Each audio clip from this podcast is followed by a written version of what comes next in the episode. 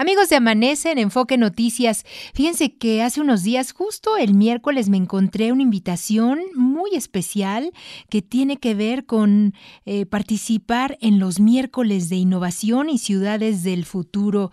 ¿Quién convoca? Pues un urbanólogo, un idealista, un politólogo también.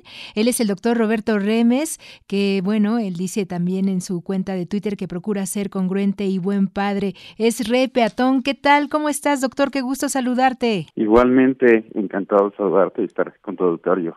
Oye, pues nos da mucho gusto que hagas esta convocatoria, sobre todo tomando en cuenta que muchas veces los ciudadanos nos quejamos, nos quejamos, nos quejamos y no hacemos nada, pero tú nos invitas a incluirnos, a sumarnos, a tener una visión quizá desde el peatón, desde el que usa el transporte público. Cuéntanos de qué se trata. Bueno, la idea es tener conversatorios primero este eh, fue general, ¿no? ¿Qué son las ciudades del futuro?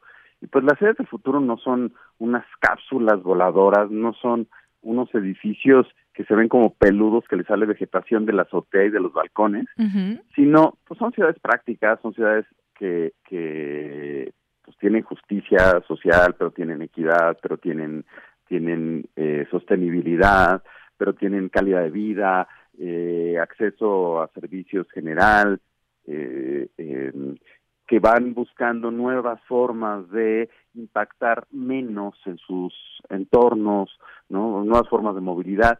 Entonces, las ciudades del futuro tienen que ser planteadas en, en función de la escala de las necesidades locales y, por supuesto, no es lo mismo una ciudad del futuro del norte que una ciudad del futuro de la selva, ¿no? Este, pensar las ciudades de otra de otra manera. Oye, ¿será esta una nueva forma ya de comunicarnos con los gobernantes, eh, con los políticos que de pronto están acostumbrados a hacer sus llamados eh, de otra manera, a ensuciarnos incluso las ciudades?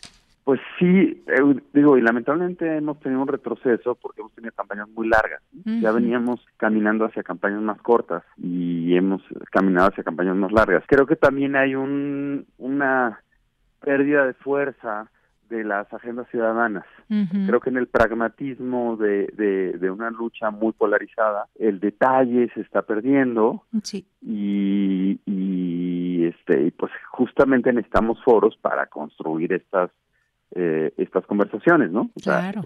en el caso de innovación y ciudades del futuro, ¿qué es lo que tenemos que hacer este, también para la gobernanza, ¿no? O sea, cómo influimos en las relaciones de poder que hay hoy en nuestras localidades, ¿no? Entonces, seguramente muchas localidades están sufriendo eh, eh, la genialidad todo el tiempo y creo que eh, buena parte de la tragedia eh, de, de, de inseguridad y otros problemas en nuestras ciudades se deben a eso, a que llevamos décadas de genialidades a nivel local, ¿no? De repente hay una buena política, un buen gobernante o una buena gobernante, pero pasan este otras dos décadas y no hubo uno bueno, ¿no? Entonces, este en el caso de, de, ciudades grandes, pues cómo hacemos que tengan sistemas de transporte y, y sistemas de transporte cuestan mucho dinero. Sí. Este, entonces, pues, pues vamos a planearlos y vamos a, soñarlos también un poco, ¿no? Imaginarlos. Oye, esto de eh, innovación y ciudades del futuro todos los miércoles, ¿se habla de manera general de cualquier tema o va a ir organizadamente tocando subtemas? No lo sé, ¿cómo va a ser eso?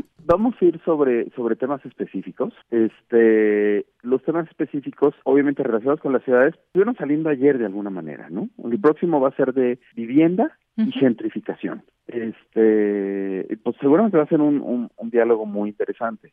Claro. Eh, luego estará alguno sobre federalismo justamente, ¿no? Porque si es un tema eh, complejo, la, la, la Constitución lo que dice es que eh, la facultad de planear el territorio es local, pero muchas veces decimos, oye, es que tenemos que corregir un montón de cosas nacionales, ¿no? Sí. Entonces ese tipo de conversaciones a detalle hacen falta eh, alguna conversación será sobre eh, transporte público, pero alguna específica podría tener que ser sobre los trenes, podría ser sobre los trenes. Mm. Este, ¿qué hacemos? Trenes metropolitanos, trenes regionales, sí. ¿cómo los financiamos? O sea, también poner eso sobre la mesa. Impuestos también podría haber alguna, ¿no? Creo que creo que el tema fiscal también es muy importante. Claro. Porque otros países se fondean a nivel local con el predial y nosotros tenemos un predial muy débil un predial oscuro, De mm. pronto en los barrios ricos no sabemos cuánto pagan y deberíamos de saber. Este, ¿Nos vamos a quedar sí o no sin agua?